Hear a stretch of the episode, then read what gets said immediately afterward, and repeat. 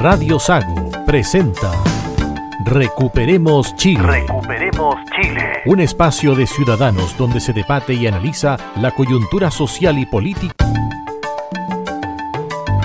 Radio Sago presenta Recuperemos Chile. Recuperemos Chile. Un espacio de ciudadanos donde se debate y analiza la coyuntura social y política del país que requiere ser recuperado para todos. Desde ahora, escuche Recuperemos Chile.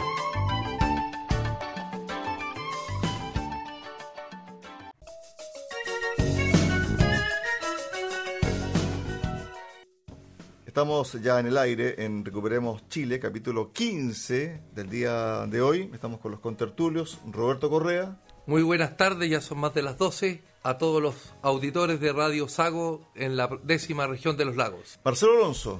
Hola, ¿qué tal Cristian, Roberto, Pablo? Los tres eh, estimados amigos, personas no menstruantes son ustedes.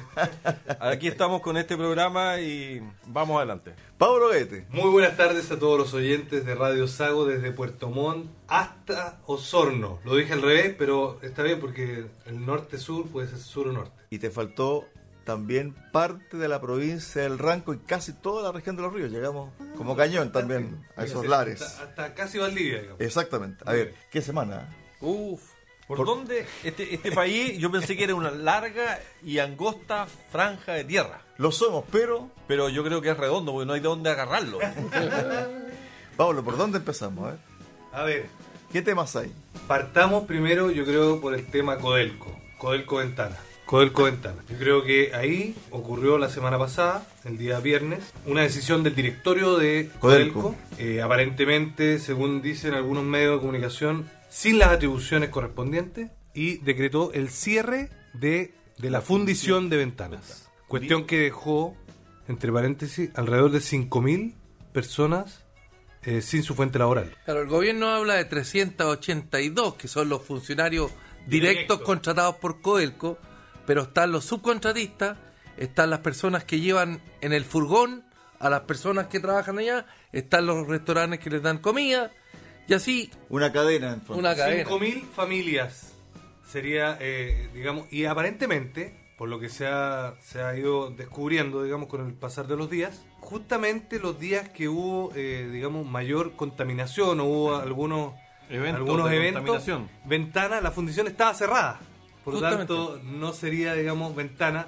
Y sería todo un tema político, aparentemente dando un cierto ciertas venias a solicitudes que estaba haciendo Canadá, aparentemente. Cuando uno comienza a un poco escudriñar, como dice Pablo, la noticia, Marcelo, uno se da cuenta de que nuevamente el gobierno improvisa. Improvisa como ha improvisado en muchas cosas. Esto tiene que ver con una presión aparentemente de entes extranjeros. Eso todavía no se sabe muy bien, pero algo hay. ¿Qué alternativa hay con este desecho de la, de la minería? Llevarlo a China y fundirlo, donde se funden el 55% de los desechos de la minería. Lo otro, los trabajadores se enteran del cierre de la fundición Ventanas el día viernes 5 de la tarde. Y la ciudadanía nos enteramos a las 8 de la noche, el viernes de un fin de semana largo, para que pase viola, digamos. Marcelo. Es que a eso, a eso quería comentar, eh, Cristian. Mira, lo hacen un día viernes previo a un fin de semana largo. Ya es como extraño.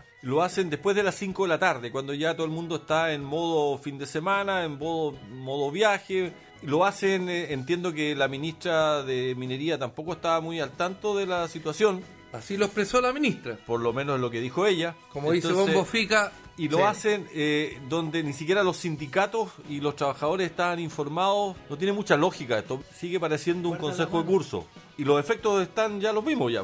¿ah? Llaman a paro, el gobierno se enfrasca en que el paro no es importante y 24 horas después llegan a un acuerdo que sería interesante saber cuál es. Aparentemente serían 31 millones de dólares en inversión para eh, aumentar Mejorar la capacidad de los filtros, ¿cierto? O sea, aplicación de tecnología Exacto. para evitar... era lo que, que era lo que debía haber hecho la estatal el día 1. O sea, ¿de qué estamos hablando? ¿Cómo vamos a cerrar una fundición? Todos los senadores últimamente han hablado con respecto al tema del, del desarrollo del país, de cómo nosotros mejoramos la tecnología, cómo mejoramos y damos más valor agregado a nuestro concentrado de cobre. Fue lo que prometió el presidente Boric en campaña, Justamente. darle mayor valor agregado y no ser un exportador de materia prima. Exactamente. Entonces, cuando justamente el organismo, que es la fundición de ventanas, está, digamos, realizando esta labor de darle valor agregado a nuestro concentrado, lo cierra. Es una cosa absurda. Realmente no tiene, no tiene mucha lógica, salvo que se le esté haciendo algún tipo de venia a algún país extranjero. No queda otra. Con respecto a la ministra de Minería, Marcela Hernando, afirmó que para el gobierno fue una sorpresa el anuncio del directorio de Codelco de cerrar la fundición Ventanas, admitiendo que les habría, comillas, habría gustado saber antes para haber podido dialogar. Lamentablemente hay cosas que no dependen de nosotros, las decisiones de un directorio de una empresa que es autónoma es bien complejo saberlas por adelantado. Uno puede estimarlas, pero no necesariamente conocerlas. Yo me pregunto, Pablo, Marcelo, Roberto, amigos auditores de Radio Sago, Codelco es la principal empresa estatal de Chile. Es el sueldo de Chile aún para el país, para las arcas fiscales. ¿Cómo la ministra de Minería no va a saber que se cierra, Vicepresidenta de Codelco. que se cierra ventanas? Es poco creíble. Eh, igualmente poco creíble que el error involuntario que vamos a pasar a ver después de la, del, gabinete. gabinete de Irina. Lo vamos a por conversar. favor. El día jueves en la mañana escuché una entrevista que se le hizo a Diego Hernández, ex presidente ejecutivo de Codelco, que decía que Ventanas más o menos empata, pero que tiene un valor estratégico fundir en Chile una parte, porque si no, este subproducto del, del cobre se lo van allá los chinos y no vamos a tener cómo negociar este precio. La presidenta del sindicato de Ventana decía que sacan oro, magnesio y varios metales más, platino de esta subproducto, este estratégicamente no se puede cerrar ventana. Y, y dijo que habían ya invertido 100 millones de dólares en filtro para ir actualizando la tecnología y que faltaban por invertir 50 más. Yo estuve escuchando unas declaraciones que hizo el periodista Daniel Matamala, que una vez más me da la sensación que está bastante desinformado, porque habló de algo así como que por fin Quintero dejaba de ser una especie Zona de, de sacrificio. un basurero, una zona de sacrificio, justamente. Cuestión que es absolutamente falsa. Es un tema netamente ideológico el que hay detrás. En el 2018 ahí, en Bachelet 1, se inauguró la central termoeléctrica, Termoeléctrica. que es a carbón, entiendo, ¿no? Que cuando era ministra de Medio Ambiente, Ana Lía Uriarte, que ahora trabaja como jefa de gabinete de la ministra Siches. Siches. El gobierno de, de Bachelet 2 estuvo a cargo en el segundo piso, si no me equivoco. en el También. Además, fíjate que el tema de Ventanas, Quintero, Puchuncaví como zona de sacrificio, Marcelo, es bastante discutible. ¿Sabes por qué? Porque Codelco o la Fundición Ventanas estaba paralizada 10 días. Cuando se toma la decisión de cerrar Ventanas, o se anuncia, mejor dicho, el viernes pasado, antepasado, la fundición no estaba funcionando. Y durante ese periodo de paralización hubo a lo menos dos, dos episodios eventos. críticos de intoxicación. ¿Quién tiene la culpa? ¿Fundición Ventana o las otras empresas que están ahí? Bueno, donde han fallecido personas eh, por intoxicación es en ENAP. Estábamos viendo un reportaje durante la semana de un petróleo que llega de Irán. Irán, que venía contaminado. Marcelo, ahora sí. La tecnología hoy día permite tener este tipo de industrias bajo control en los parámetros de, de contaminación, Cristian. Yo, como tú sabes, trabajé en una empresa grande aquí cerca, en, en Yanquihue, y yo me acuerdo que en ese tiempo las chimeneas, se usaba carbón, las chimeneas lanzaban este, este, este polvillo, este hollín, y se instalaron filtros y el tema se solucionó. Así que a mí no me cabe duda que con tecnología, y de hecho por eso la inversión de, no sé, 29, 30 millones de dólares que anunciaron que debió haberse hecho el día 1, solucionaba los problemas de ventana, de la fundición ventana. Pero la fundición ventana ahí no está sola. Hay otras, entiendo, 16 o 15 empresas más que están ahí, entre ellos una empresa refinadora que parece ser la que da problemas ENAP. de ENAP, también una empresa de- del gobierno. El Estado. Del Estado, del Estado. Entonces, a mí me llama la atención este exabrupto de anunciar el cierre tres días después con un paro entre medio de, de los gremios, de los sindicatos mineros, que son los sindicatos poderosos, Fuerte. muy fuertes, y el gobierno ahora anuncia la inversión y, y Ventanas ya no se cierra. O sea, aquí le quebraron la mano. No, no, no. Yo me Ah, pregunto una cosa. ¿Qué va a suceder en el futuro si es que se llega a aprobar el, el proyecto de nueva constitución con la AFP estatal? ¿Van a ocurrir este tipo de eventos similares? ¿De eventos eh, que no me di cuenta, que eh, fue un error involuntario, que fue Error administrativo. error administrativo? Y por eso que el dueño, 50%. el dueño de la empresa, además es el que fiscaliza la empresa, porque aquí el Estado es el dueño de la empresa y el que fiscaliza. Fiscaliza a sí mismo. Acuérdense que se pueden, van a poder hacer empresas locales, las municipalidades, por ejemplo, pueden hacer una empresa de basura, que por supuesto a esa empresa de basura la fiscalizan los inspectores municipales. ¿Qué Esa- va a pasar? Perdona, Marcelo. Sí, sí, sí. ¿Qué va a suceder con esas futuras empresas fiscales que van a empezar a proliferar como callampa? Porque en algún minuto hay tanto fervor por, por empezar a desarrollar estos proyectos supuestamente sin lucro, que es una palabra que les encanta a esta gente. Van a empezar a proliferar como gallampa y va a pasar un poco lo que ya hemos visto Si les va mal, pagamoya. si les va mal, vamos a tener a, a- a gente en, de algunas municipalidades que ya ha sucedido, acuérdense de las farmacias populares, con querella, con una declaración de quiebra, eh, ahora con, con este tipo de, de actitudes que dejan bastante que desear. Cuidado, cuidado con los errores administrativos. Cuidado. Mu- mucho error primerizo que, que tiene costo para el país. Eh, Un día de paro en el cobre chileno cuesta más o menos 28 o 30 millones de dólares diarios. Entonces, no, es no- no es para jugar. Es lo que deja de producir Codelco y el Estado recibe 15,7 millones diarios de las utilidades, 5.500 millones de dólares dividido por 365 días, 17,7, 15,7. Marcelo. Bueno, no, yo les quería comentar nomás que eh, la, la ministra de, de- de Minería es doctora, Marcela Hernando. Médico.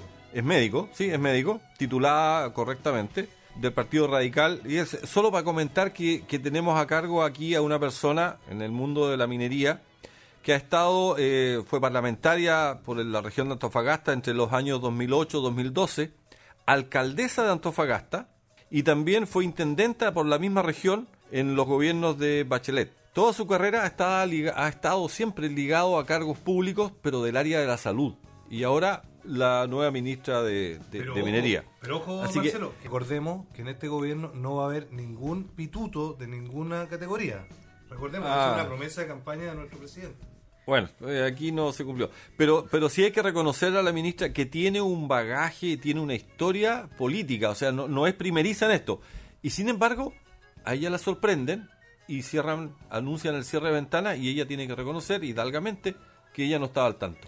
¿Cómo se llegó al fin del paro? Se llega al fin del paro tras una reunión entre el directorio, parte del directorio y los representantes de los trabajadores. Nosotros hemos determinado como consejo, en donde ya le hemos informado a nuestros presidentes de cada sindicato que a partir de este minuto vamos a levantar la paralización. Y lo vamos a hacer con el convencimiento de que vamos a hacer las cosas correctas. Lo vamos a hacer con el convencimiento de lo que es más justo, dijo uno de los presidentes del sindicato. También, dentro de este acuerdo, se consideró una instancia para abordar la situación de las empresas contratistas y sus trabajadores que prestan servicios en el proceso de, de fundición ventanas. Aquí viene lo, más importante. La voluntad de ambas partes se concretó luego de que la cuprífera ratificara su compromiso de dar continuidad a la división ventanas potenciando su refinería. Creo que fue un error administrativo todo. Cierro con esto.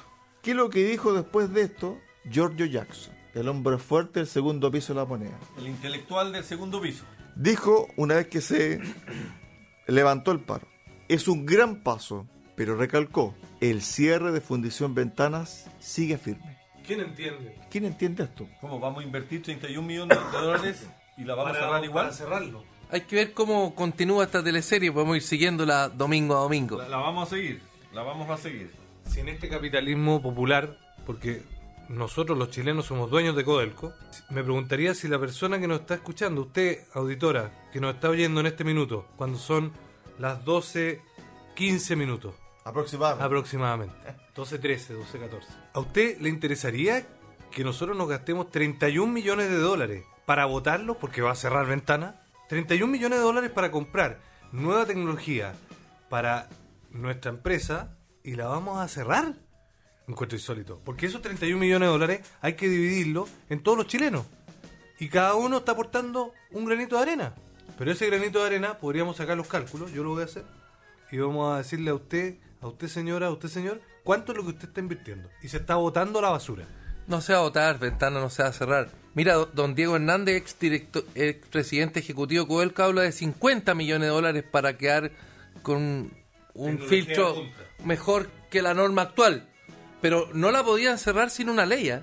Exactamente. O sea, de hecho, el directorio no estaba facultado para tomar la decisión que se tomó. No sé si ustedes saben que hoy día el presidente de la República, hace un par de, semanas atrás, nombró a tres nuevos directores. Uno, una de las cuales, Josefina Montenegro, es abogado y eh, fue superintendente de, de quiebra e insolvencia, presidente de la empresa portuaria Puerto Montt, aquí de la, de la, de la región, y otros cargos, digamos, directora de Invercap, directora de la Cámara de Comercio de Santiago. Pero me parece interesante nombrar a la, a la directora de Codelco, Alejandra Good. Alejandra Good es licenciada en Historia. Quizá tiene una larga experiencia en la historia del cobre. Me imagino que por ahí va, digamos, el tema. O, o de los pueblos originarios que habitaron la, La, zona, norte, nor- claro, pu- puede ser también eso. De hecho, fue, fue la que puso en marcha el Centro Cultural Gabriela Mistral. Entonces, por ahí puede que haya alguna conexión, porque Gabriela Mistral, como es del norte, quizás por ahí puede venir, digamos, la conexión. Fíjate que este tema de fundición ventana tiene que ver un poco, Marcelo, con la desprolijidad que tiene el gobierno para realizar ciertas cosas. Y esto tiene que ver con la desinformación que hay al interior del mismo gobierno. Y esto de el gabinete con nombre propio de la polola del presidente fue un disparo a los pies, pero no con una pistola, fue con un misil, Marcelo. Mira, eh, ¿Nos puedes resumir de qué se trata o se trató este caso? Por favor. ¿De cuándo Ya, data? Pero, pero antes de, de ir al caso que mencionas, Cristian, solo te voy a comentar esto de los 31 millones de dólares para la inversión y tecnificar ventanas y poder continuar con su, con su funcionamiento, que me parece bien, significa que a nosotros nos sacaron 1.600 pesos del bolsillo. Diario. No, 1.600 pesos a cada chileno para poder financiar este cuento, que me parece bien que se haga, pero lo que no me parece bien es que se haga para después cerrar ventanas. Hagamos la inversión, hagámoslo bien y aseguremos un futuro para esa gente y esa zona respecto al funcionamiento de ventanas. Pero hagámoslo bien, no a medias y con esas chambonadas que se están dando. Vamos con el caso. Vamos con el tema del gabinete. Irina. El 18 de marzo se inscribió en la página web Gabinete Irina Caramaos. Siete días, siete días de entrar a la moneda. La resolución que salió pública ahora en los últimos días tiene fecha 30 de marzo. Que la- Lo subieron Pero- a la página web, ¿cierto? Oficial. Lo informaron a todos y ahora que se hizo viral nos dicen que fue un error administrativo. Partamos desde cero, Más atrás todavía. más atrás. De, la, de cuando salió presidente. Resulta que cuando el presidente Boric estaba en campaña dijo lo más probable es que no exista primera dama y se elimine El- el cargo. Cargo. Sí, lo dijo. Finalmente, por un tema de marketing y estrategia comunicacional, apareció una polola, que es esta señorita de nombre Irina Caramanos, Caramanos. de ascendencia griega. Pero es un- chilena y estudió Sí. en el Colegio Alemán de Santiago. Por supuesto. Hizo sus estudios universitarios en Europa. Ya hablamos de ella en algún programa, creo que el capítulo. Hace un par de 34. días atrás, de la noche a la mañana, apareció un documento oficial del gobierno de Chile indicando de que se eliminaba prácticamente el rol de la primera dama y aparecía el gabinete de Irina Caramanos. Caramanos. Es decir, un gabinete con nombre propio. Una especie de cargo a la medida de la persona en cuestión. Es decir, un título prácticamente Nobiliario. Un título nobiliario. Una especie de princesa. Una especie de duquesa. duquesa o condesa. En este caso me parece que más, más, más cabe, cabe como una princesa, una especie de, de cargo real, una, de la realeza. digamos. Ojo cómo obtuvo el cargo, ¿ah? por ser pareja del patriarcado. Exacto. Justamente porque es pareja, de un varón de- claro, de un varón en este caso. que, que ella, ella pero- que es feminista total, fuera de la chacota, ella es, pero es- es si- feminista. Pero si esto es chacota, y esto, pero- esto, no, esto pero es un circo. Ella es feminista. No, no, pero es que- Ella está por ser pareja De un varón. de un varón, de un hombre. que es de el un- presidente de la República. Buen punto. No, no fue por elección popular, ni por acta de elección Ni pública. por, ni por algún mérito, mérito digamos, de índole intelectual o de índole de, de- de una gestión que ella haya hecho. Nada. de Esto, eso. esto que yo le digo, Casi un escaño reservado. esto lo hizo visible la Pamela Giles en sus redes sociales. Es que la Pamela Giles, ojo, cuidado. la ¿No tiene un pelo lesa? No. sí. El tema de fondo acá que tiene que ver con la mentira. Porque aquí se instaló una mentira por parte del gobierno. el Porque, rol administrativo. porque tuvo que salir Camila Vallejo diciendo que esto fue un error administrativo y que se subsanó.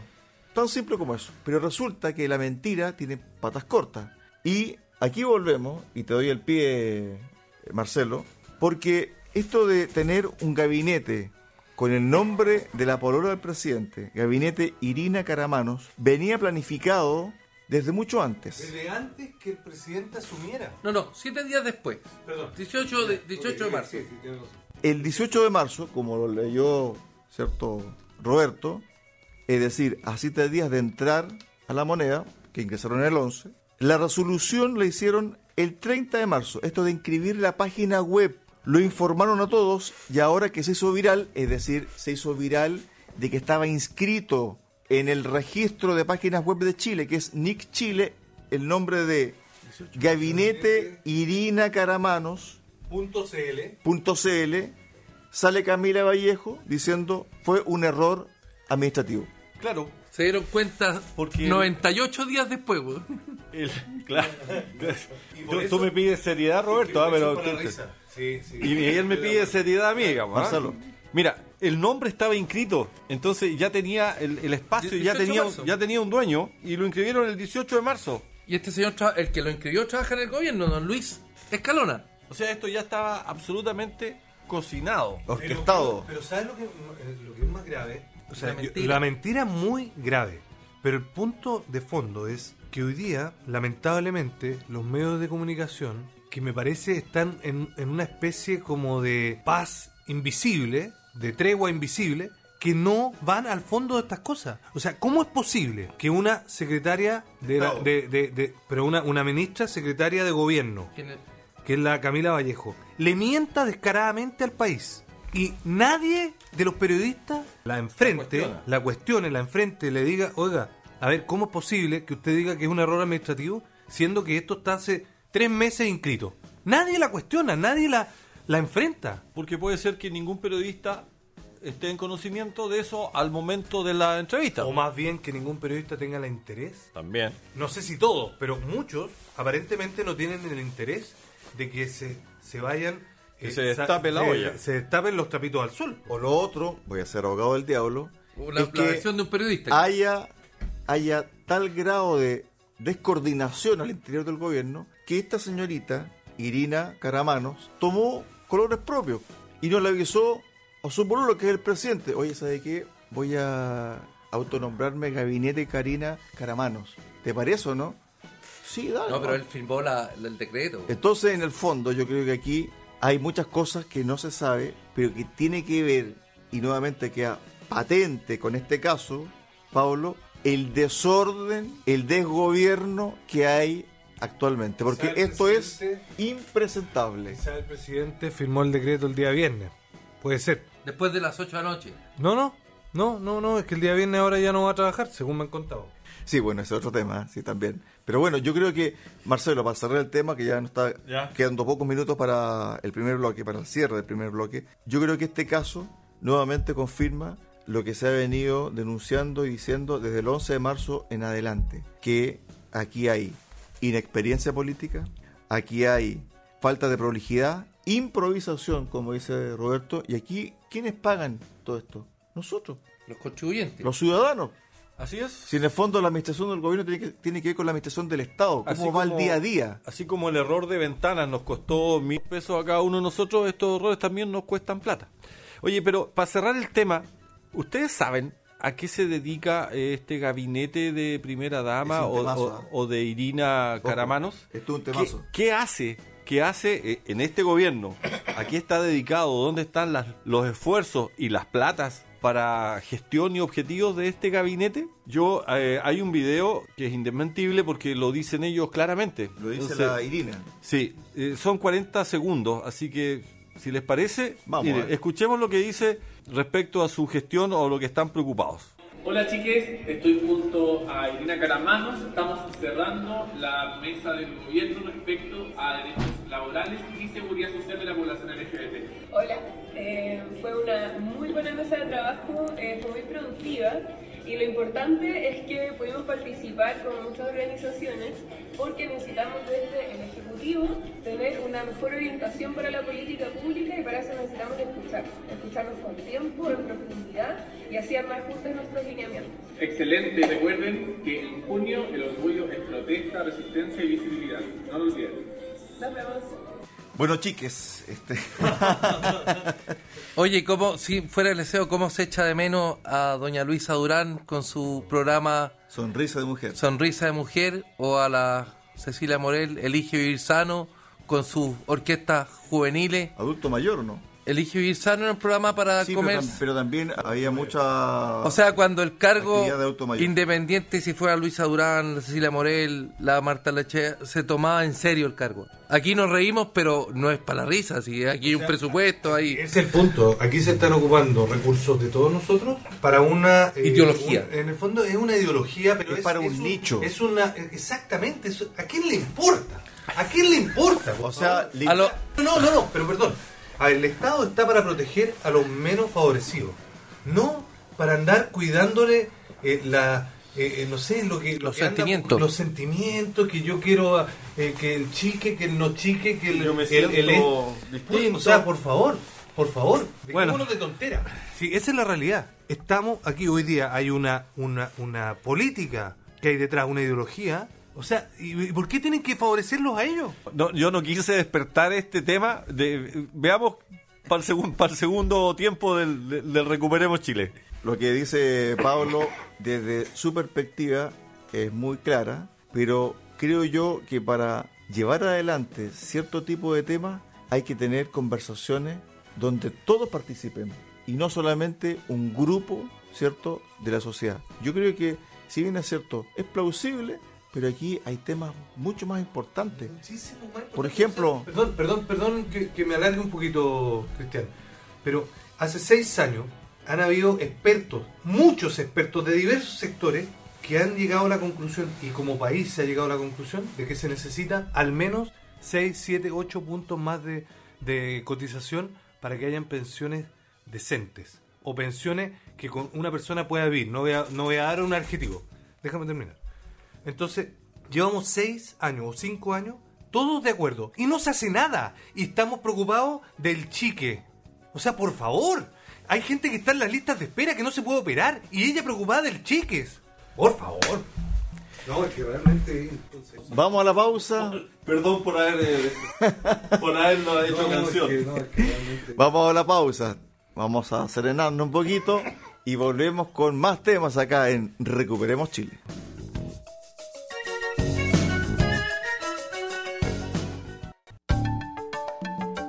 Recuperemos Chile.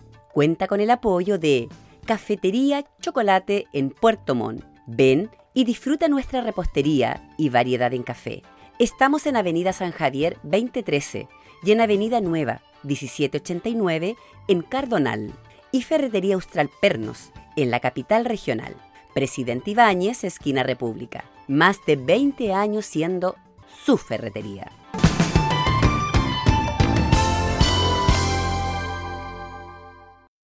¿Qué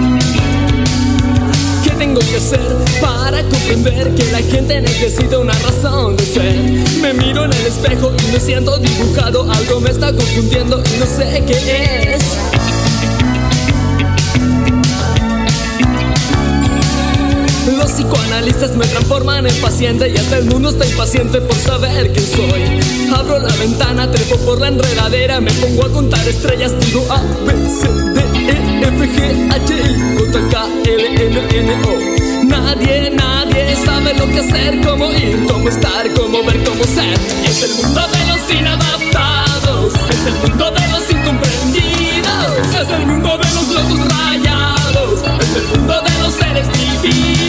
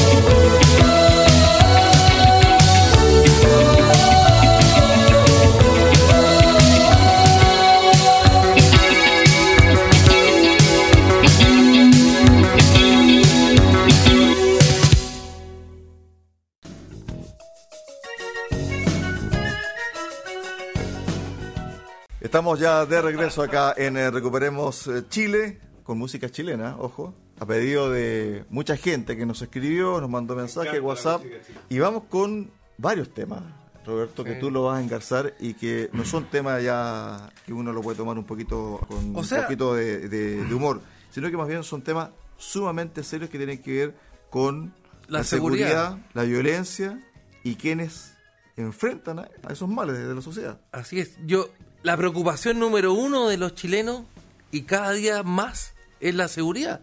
Vimos una persona que le dispararon en el metro de Santiago, vimos, vemos todos los días cómo se roban los autos, cómo se robaron en Concepción un auto que tenía una guagua adentro, que la gente se dio cuenta, el asaltante se dio cuenta y se bajó del auto y dejó el auto con la guagua adentro. Menos mal no se la llevó. En Osorno, siete asaltos en una semana y media. Yo, yo el otro día cometí un error que voy a hacer una fe de rata aquí. ¿ah? Dije que en Iquique los homicidios eran 15%. No, son 15 homicidios por cada 100.000 habitantes, que es la tasa. La tasa. La tasa, que eh, está Vene- Venezuela con 40 homicidios por cada 100.000. Bueno, no es 15%, es 15 homicidios por cada 100.000 habitantes. Bueno, pero igual la tasa es alta. o sea, Eh, 3,9 es Chile. claro.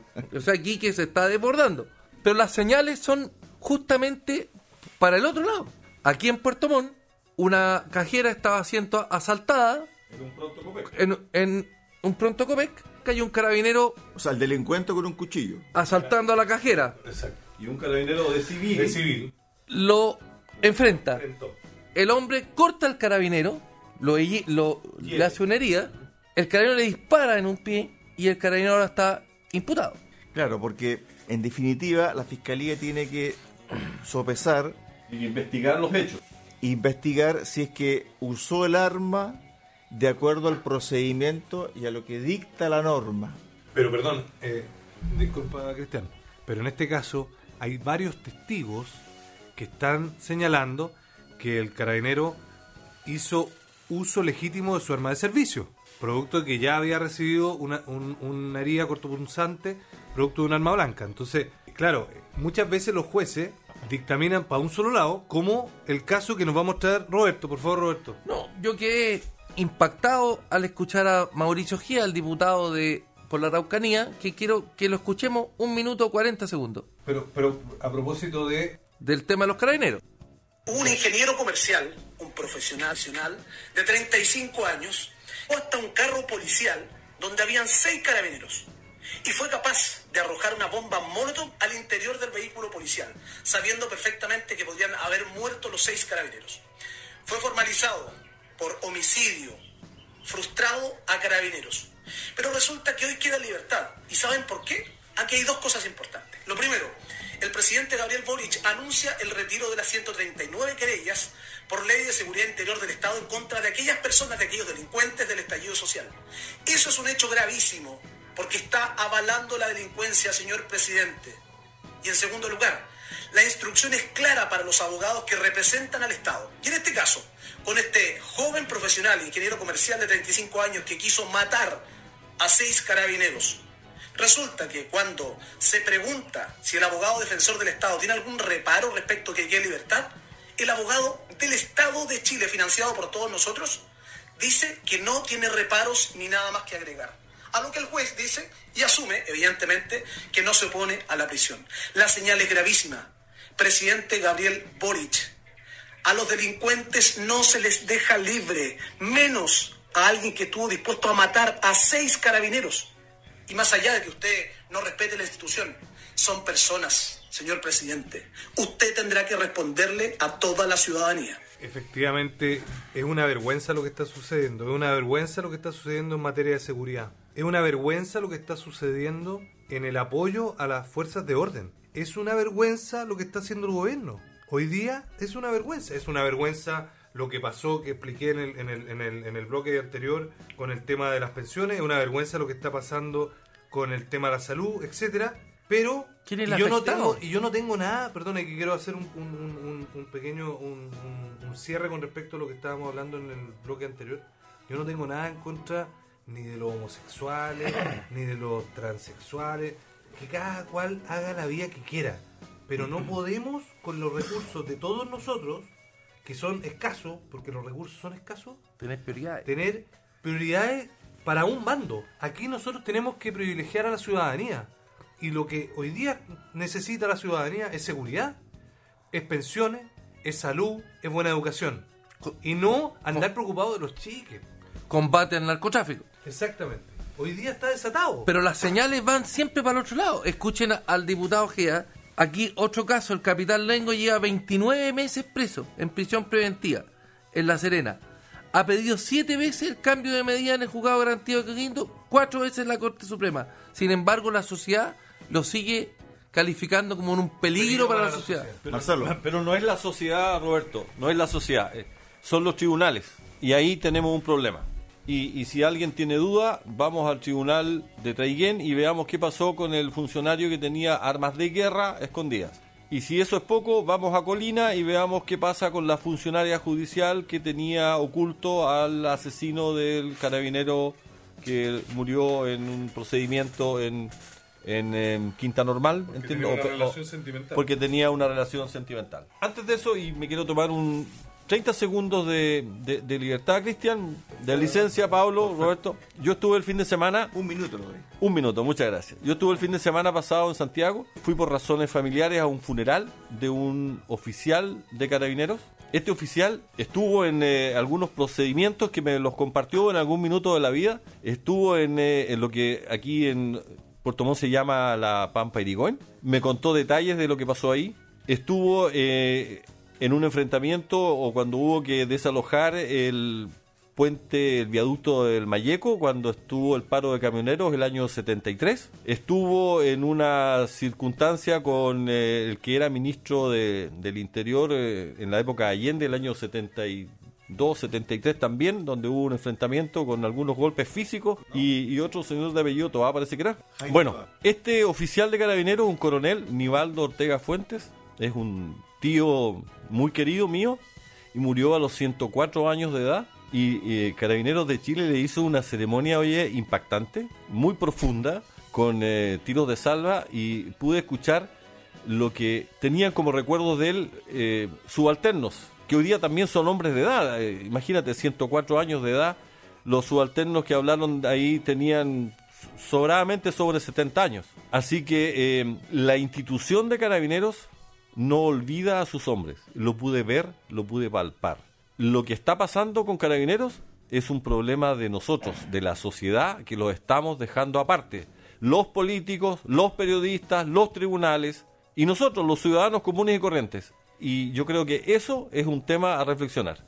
Es que fíjate que cuando habló Pablo sobre el tema de este carabinero que está imputado por repeler un asalto en Puerto Montt, me acordé inmediatamente de las palabras de este funcionario que fue asesinado en Santiago, Roberto, donde dijo que el actual funcionario de carabineros tiene miedo en utilizar su arma. Bueno, eso dijo el papá. de él. Claro. Por cómo lo van a tratar después. Después viene lo que dijo Marcelo sobre el reconocimiento de la propia institución a quienes fueron parte de ella. Y cómo la sociedad actual, o el sistema actual, el político actual, no le da el respaldo que merece Carabineros, siendo una de las instituciones, de acuerdo a la última encuesta, que tiene mejor reconocimiento de la ciudadanía. 65% de la población apoya a Carabineros. Entonces, cuando vemos esta situación, vemos una situación sumamente compleja en lo social, en lo político y también en el día a día para carabineros.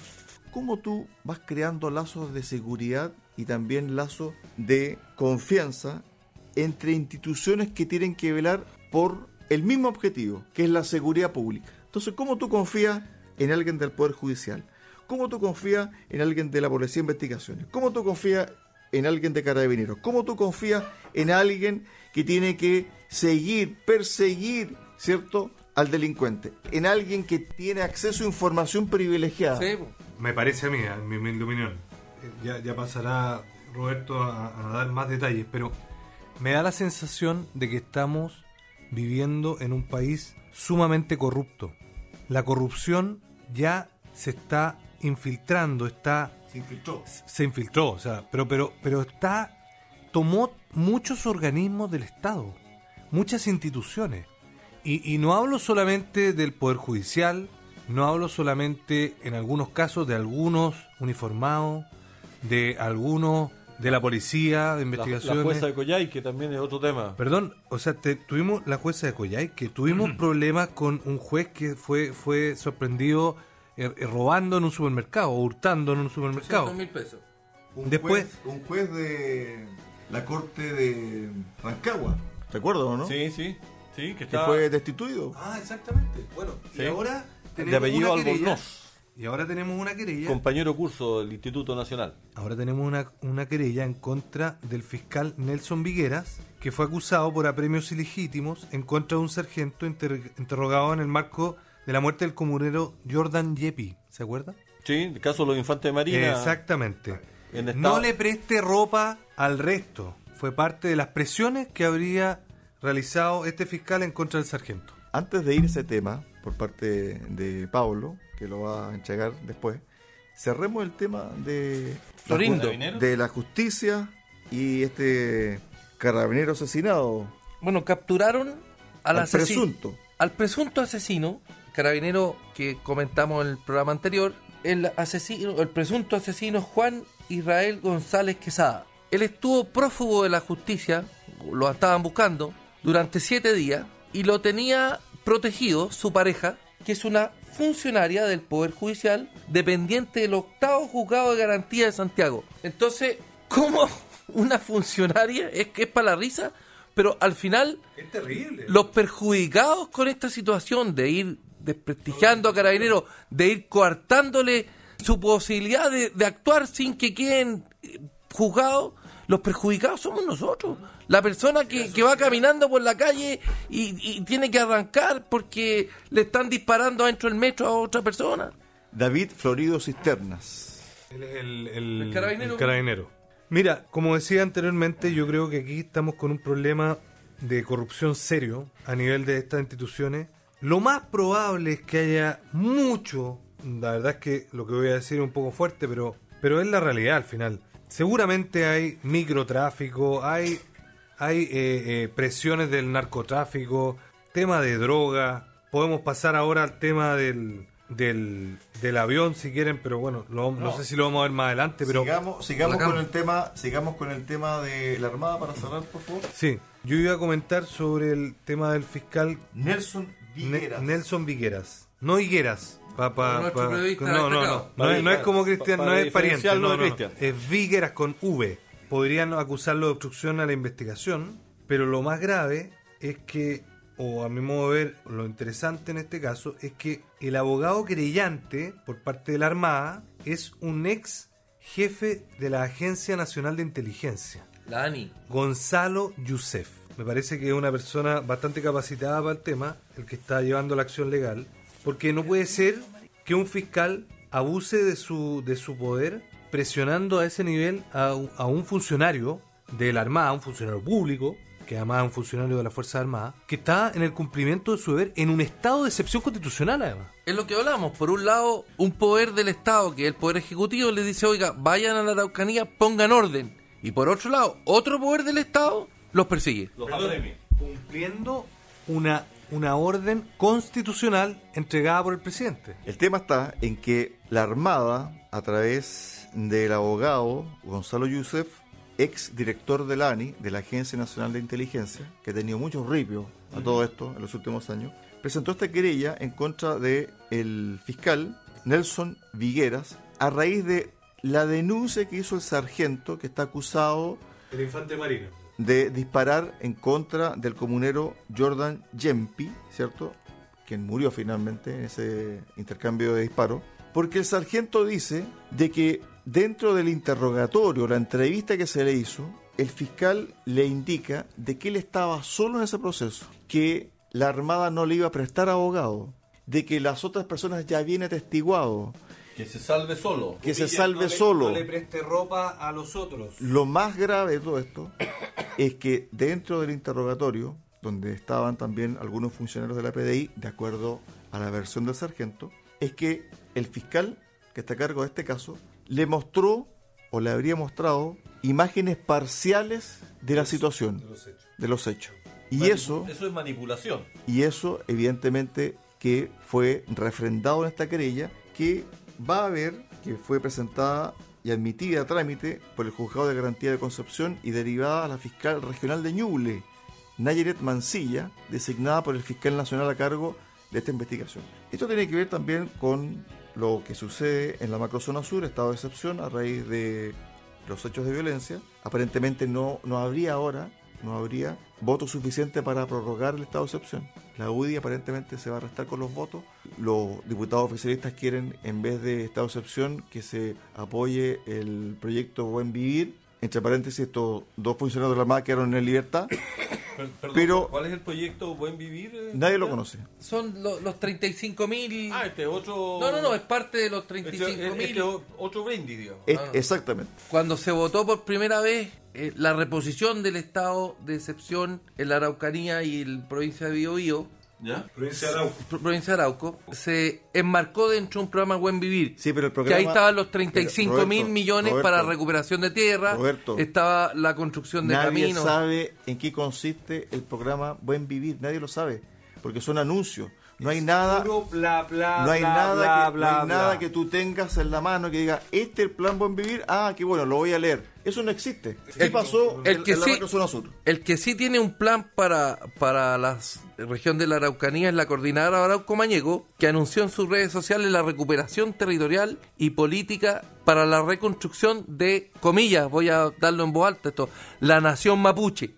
Estas 5.000 hectáreas están ubicadas en el Camino San Andrés, en la comuna de Puyibulli, y pertenece a las empresas forestales Bosque Arauco, Bosque Minisco y Maciza. Mira, a propósito de esa misma noticia, el día miércoles pasado se publicó que la empresa Arauco, Celulosa Arauco, logró un acuerdo con el gobierno brasileño para desarrollar la planta más grande de celulosa que va a tener Arauco, con una inversión de, escuchen bien, 3 mil millones de dólares, o sea, aproximadamente el 4,5% de toda la inversión pública que se hace, que se realiza año a año, Arauco, Celulosa Arauco, va a invertir 3 mil millones de dólares para una planta de celulosa que va a producir 2,5 millones de toneladas al año a partir del 2028. Pablo, 3 mil millones de dólares, para que tengamos una referencia, son el equivalente a inversión de 20 plantas lecheras. Más o menos una planta lechera son 140, 150 millones de dólares,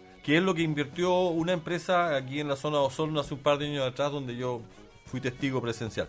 Son 20 plantas lecheras, y eso, esta empresa celulosa lo está haciendo en Brasil. O sea, una empresa, perdón, de capitales chilenos. capitales chilenos Y que está está invirtiendo en viendo Brasil. Para- ¿Por qué? Porque acá en Chile no están para las llevar condiciones. las O sea, inversiones afuera, obvio. Yo no, hay pienso, no hay garantía. pienso que esta empresa escuchó las manifestaciones de la señora Elisa, eh, perdón, la Machi Linconao. Pero fíjate que antes de escuchar la voz de la Machi Linconao, hay un tema súper importante que tiene que ver con la restitución de tierras, con esto que dijo Roberto de la CAM, que recuperó o quiere que se le restituya 5.000 hectáreas. En su cuenta pública, Y ya tomó posesión de 5.000 No, no, en sus redes sociales Ah. anunció que va a tomarla. La va a tomar los próximos días. en su cuenta pública del 1 de junio, el presidente Gabriel Boric hizo alusión a la celebración del Tratado de Tapigüe, suscrito 1825. en 1825 entre el Estado chileno y según llamó él, la nación mapuche. En la instancia dijo que tenía, comillas, la convicción de que el ejemplo de los antiguos parlamentarios o parlamentos puede guiar nuestro nuevo esfuerzo por lograr un entendimiento profundo entre la República y los pueblos que la habitan. ¿Qué es lo que dice el Tratado de Tapigüe de 1825? Perdona, antes que lo digas, a mí me gustaría verlo, ver exactamente el papiro de ese tratado. Lo que dice es que se reconoce como parte de terreno mapuche Territorio mapuche. de Biobío al sur. Eso es lo medular. Eso es lo medular. ¿Qué dice el- nuestra querida convencional constituyente Francisca Linconao? Escuchémosla. la restitución de la tierra, que le, se le entregue a los mapuches la tierra que le quitaron anteriormente. Y por eso estoy acá. Aquí la derecha hablan. ¿Cuánto tierra quieren los mapuches? ¿Cuánta hectárea? Nosotros no estamos hablando de hectárea. Estamos hablando de territorio de Guaymapo, de norte, sur, a este, oeste, porque están los mapuches allá. Bueno, yo creo que el tema es muy delicado porque en definitiva, si es que se da pie a lo que dijo el presidente con este tratado de Tapigüe suscrito en 1825, bueno, cualquier comunidad de Biobío al sur puede reclamar el terreno que quiera. Entonces yo creo que esta situación va a ir increciendo, Roberto, para el cierre, nos quedan pocos minutos para el cierre del programa, desde el punto de vista de la expectativa y lo que conversamos en los programas pasados, la demarcación y la marcación de predios para posibles tomas y después restitución. Para el cierre, muchachos. Bueno, estamos cerrando ya, Cristian. Se nos arrancó el tiempo como siempre y nos va a faltar porque esto que estamos viendo ahora de los territorios mapuches según el proyecto de constitución, el gobierno queda en condición obligatoria de expropiar las tierras que esta comisión indígena defina como territorio ancestral. No importa si eso tiene un dueño actual o no, vale muy poco si tiene los títulos de dominio, si tiene lo que sea. El gobierno además está obligado, porque la constitución así lo dice, El borrador. El borrador, el, sí, tienes razón. El borrador lo dice. Entonces, el problema queda en una mano bastante complicada. Y a ver si en el próximo programa tenemos tiempo de mostrar un video o escuchar un audio de un parlamentario o un dirigente argentino respecto a la posición que ellos tienen frente al tema indígena. Son- Pablo, 30 segundos.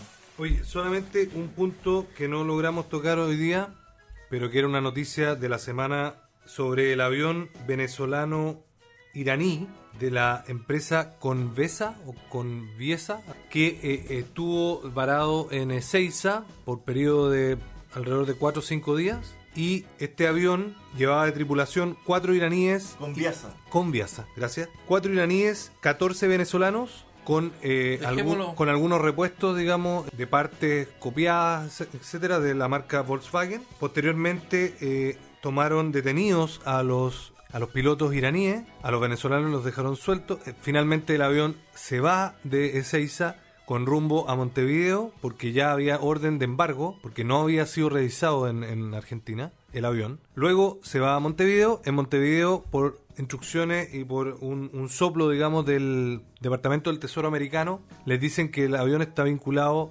a terrorismo, por lo tanto no le dan el paso, eh, no le abren el espacio aéreo. Lo mismo sucede en Paraguay y en Brasil.